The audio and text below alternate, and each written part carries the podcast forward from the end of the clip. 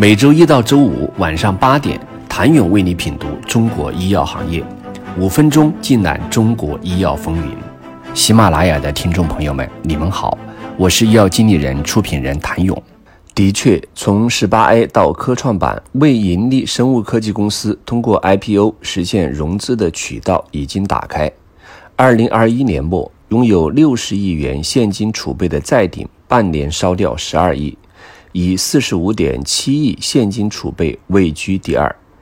二零二一年刚刚上市的康诺亚与腾盛博药也是三十亿元俱乐部中稳定的力量。通过 IPO 募集的资金足以支撑其发展。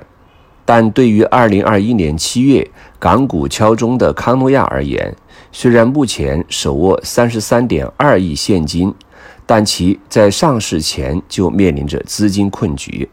截至上市前的二零二零年末，康诺亚持有的现金及现金等价物仅为两亿元，相比上年同期的四点三二亿元大幅减少。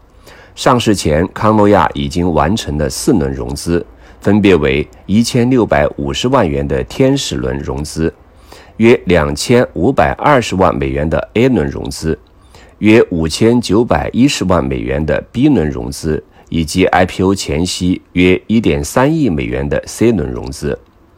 从康诺亚港股 IPO 募资金额分配来看，约百分之六十将主要用于核心及主要产品的研发及商业化，约百分之十五将用于其他在研产品的临床前评估及临床开发。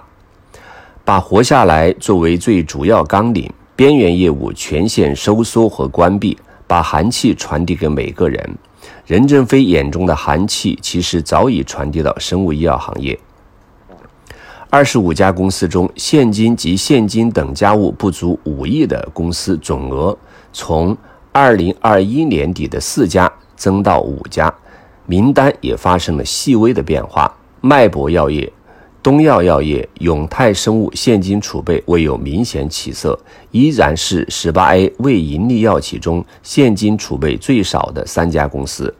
在二零二一年中报时，脉搏药业仍有三点八亿现金储备，如今账上仅剩零点八亿。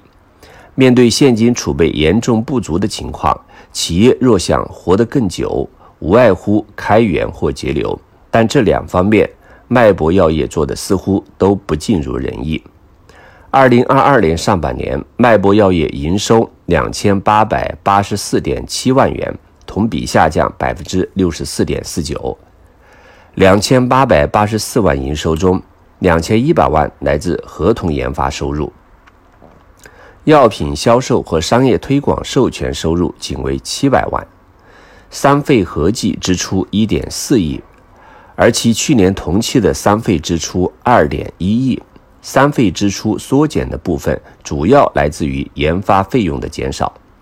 脉搏药业如今是挣的没有花得快，所以以过去两年平均的资金消耗速度来看，仅剩零点八亿的现金储备已是岌岌可危，甚至可能撑不过一年。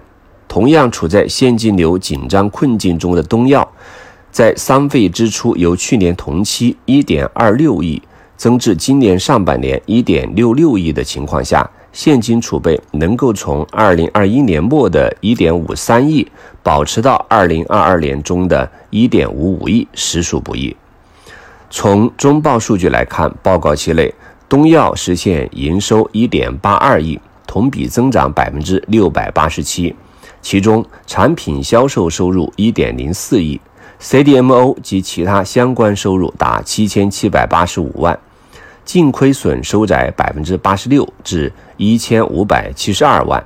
此外，今年六月，维武苏州基金及盛德大药厂认购了东药股份，增资总额合计四点七亿港元，给现金流颇为吃紧的东药输送了珍贵的血液。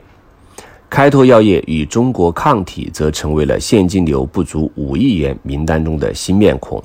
开拓药业的现金储备从去年年末的十点五亿锐减至三点五亿，半年烧掉七亿。开拓药业半年的三费支出已经是如今其现金储备的两倍之多。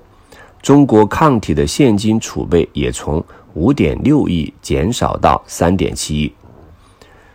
想了解，只以目前账上的现金水平和所披露的研发费用加行政开支和销售及分销成本开支。哪些生物科技公司们还能够维持多久？请你明天接着收听。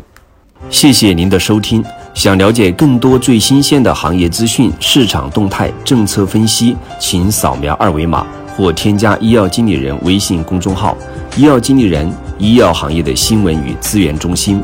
我是谭勇，明天见。